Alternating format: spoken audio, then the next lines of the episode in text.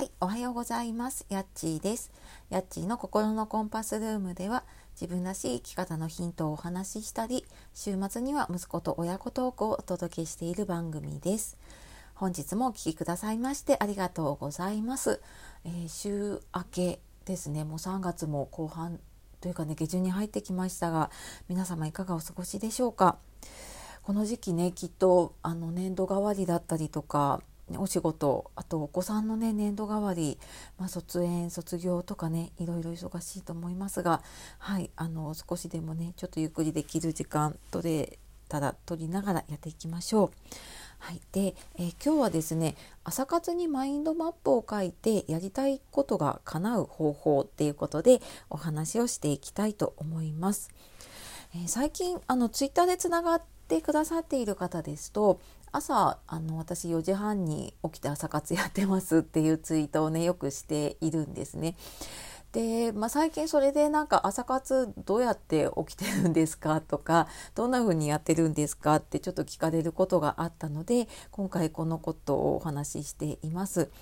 で、えー、私はですねあの今ボイシーでもね配信されているエージェントゆきさんが、まあ、その朝活にマインドマップを書いているっていうお話を聞いてでちょうどマインドマップマインドマイスターっていうやつをね使い始めた時だったので私もちょっとあの朝活にねマインドマップを書き始めてみました。であのなんかね時間が1日ね24時間足りないなって多分思ってる方多いと思うんです。でやっぱ効果的に時間使いたいしその中でこう最大限にねこう生産性を上げたいというかなんか充実した時間を過ごしたいって思ったり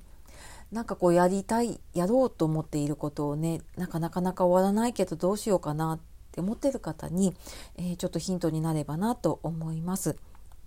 であのこの朝活にねマインドマップを書くってうん結論やっぱりその頭がクリアなね朝のうちにクリエイティブな作業をするのは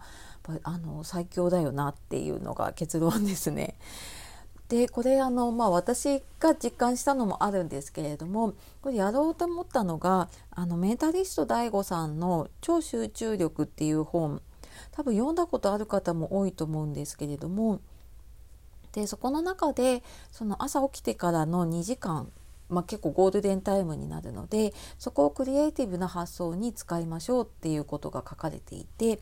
でそこからあの朝にちょっと何かを考えたりとか決めたりとか多分ね音声配信していたり情報発信してる方って常にクリエイティブなことをやってると思うんですね。でそんな方のそういうのにやっぱり朝の時間ってすごく集中できるのでねあの効果的に使うといいなって思っています。であの実際ねじゃあマインドマップで何書いてるかっていうと私はあのマインドマイスターっていうアプリを使ってるんですけれども、まあ、時々手書きで書くこともあります。で、えー、まずあの朝なのでねスケジュールの確認をするのに to do リストもあのマインドマップで私項目ごとに今分けています。その家族のことだったり仕事のことだったり、うん、仕事にしても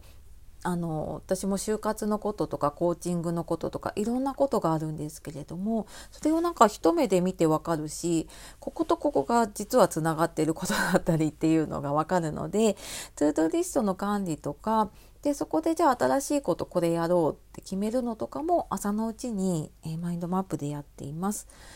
であとはですねあのラジオの台本も、えーと、そこで朝作っちゃってますね。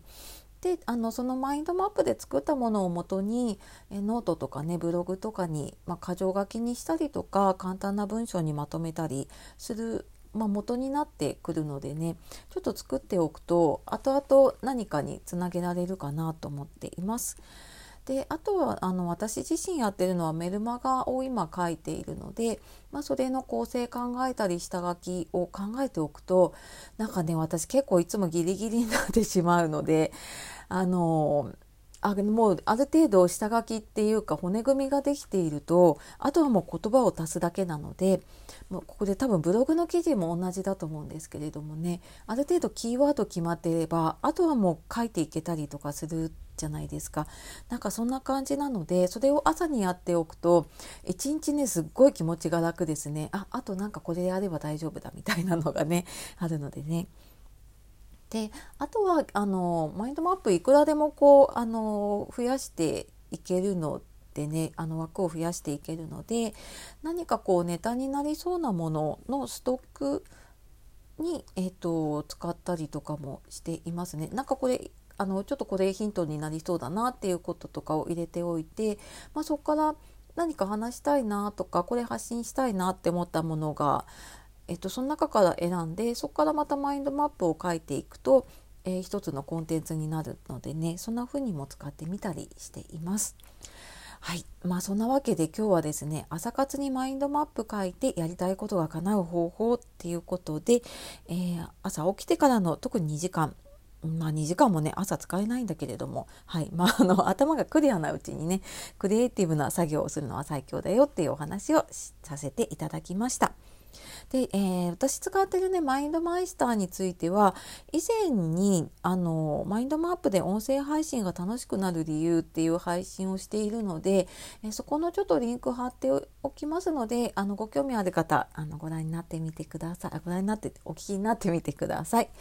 はい。では、えー、今日も最後まで聞いてくださいましてありがとうございました。あいつもね、あの、いいね、コメントレタ、本当にありがとうございます。え、この配信聞いてよかったよっていう方、ぜひいいねボタンを押していただけると嬉しいです。では、素敵な一日をお過ごしください。やっちがお届けしました。さよなら、またね